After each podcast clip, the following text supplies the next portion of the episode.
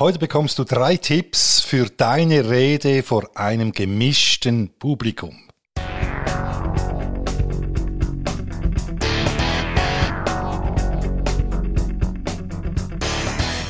Hallo und herzlich willkommen zum Sales Podcast.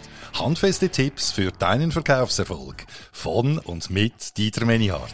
Viel Spaß und Happy Selling!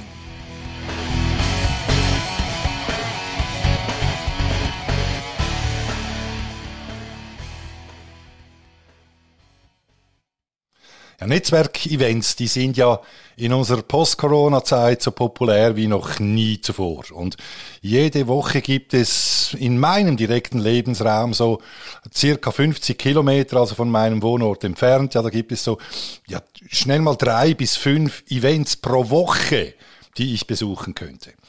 Also, immer wieder eine gute Gelegenheit, deine Produkte und Dienstleistungen vorzustellen, vorausgesetzt, sie sind auch für ein breiteres Publikum auch interessant. Und wer mich selber kennt, der weiß ja, dass ich nichts erzähle, was ich nicht selber schon getan habe. Und so habe ich vor einigen Tagen auf Einladung einer hiesigen Business Network ähm, Gruppe einen Kurzworkshop zum Thema B2B-Kunden gewinnen gehalten. Ja klar, was denn auch sonst, ist ja mein Thema.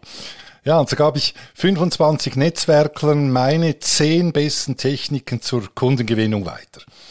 Und Jetzt, da es nicht mein erster Vortrag an einer solchen Veranstaltung war, da war ich auch entsprechend vorbereitet und hatte drei Dinge im Rucksack, die ich mitgenommen habe und die ich dir jetzt auch mitgeben möchte für deinen professionellen Auftritt. Und zwar Punkt Nummer eins, schau, dass du mit deinem Vortrag, mit deinem Workshop polarisierst. Was meine ich damit? Du solltest darauf achten, dass du äh, Dinge sagst, auch die durchaus Tendenzen haben eben zum Polarisieren. Also das heißt, dass du die Leute auch wächst. Weil wenn du genau das erzählst, was die meisten Leute hören wollen oder schon x-mal gehört haben, dann werden sie dir zwar am Ende vermutlich applaudieren, aber passieren wird nichts, weder auf ihrer Seite noch, und das ist ganz wichtig, auch für dich auf deiner Seite. Da komme ich nachher noch drauf, was ich meine. Ja, jetzt äh, mein, meine Polarisierungsaussage gerade am Anfang auch war in diesem Vortrag folgende. Viele, viele Unternehmen scheitern mit ihrer B2B-Kundengewinnung aus den folgenden drei Gründen. A. Sie haben keine Strategie. B. Sie haben die falsche Führung. Und C.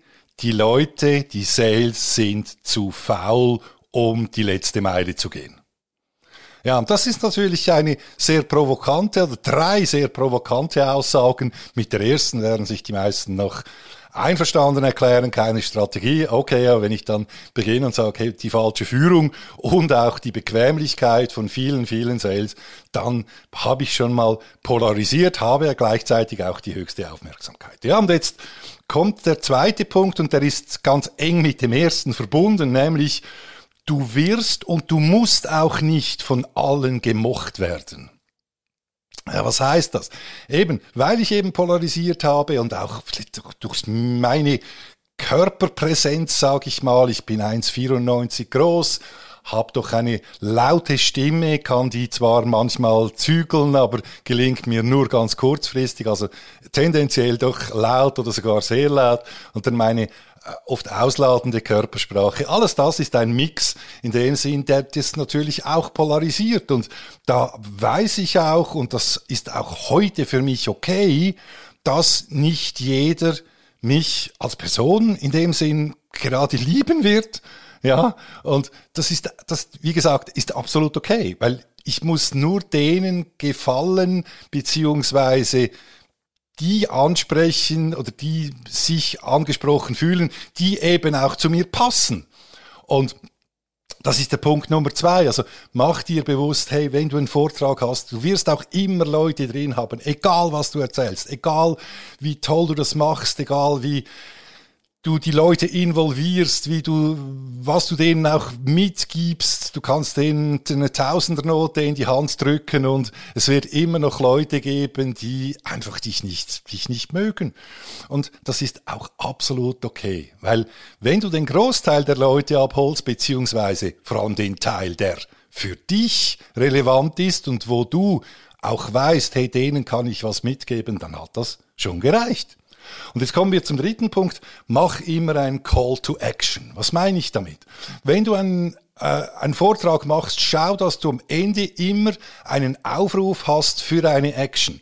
Also das heißt, in meinem Fall, da habe ich gesagt, schaut her, ich hoffe, ich konnte euch mit diesen zehn Tipps auch schon was Wertvolles für eure Praxis mitgeben. Jetzt die, die einen Schritt weitergehen wollen, denen offeriere ich heute, aber nur heute Abend, ein 30-minütiges Telefongespräch mit mir, ein Conf-Call, wo ich dich eben 30 Minuten lang noch berate, ganz individuell, an einem Termin, den wir dann noch miteinander festlegen können. Aber for free, äh, keine Kosten, du kannst wählen, komm jetzt einfach zu mir, wenn du davon profitieren willst. Es gilt einfach nur für heute Abend. Ja, und was ist da passiert jetzt natürlich? Ich hatte, wie gesagt, am Anfang schon, ich hatte 25 Teilnehmer, Teilnehmerinnen und ja, vier haben das genutzt.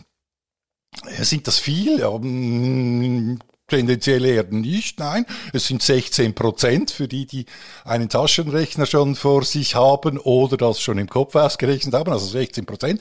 Aber, und jetzt kommt das große Aber im positiven Sinne, nämlich drei davon haben auch schon was abgeschlossen. Also die sind über diese 30 Minuten Gratisberatung rausgegangen, beziehungsweise nachher haben sie gesagt, hey, ich möchte mit dir arbeiten, Dieter, und haben mich gebucht. Zweimal einmal ein Coaching ist daraus entstanden und einmal ein Gruppentraining. Also für mich hat sich das ganz klar gelohnt. Hätte ich diesen Call to Action aber nicht gemacht, dann wäre auch daraus nichts passiert. Ich hätte den gleichen Aufwand mit dem Vortrag gehabt äh, und daher äh, macht es absolut Sinn, in diesen Call to Action zu machen, wenn du eben auch abschließen willst. Und das ist ja unser Business als Sales. In dem Sinn wünsche ich dir viel Erfolg für deine Rede vor gemischtem Publikum. Alles Gute und Happy Selling, dein Dieter Menihardt.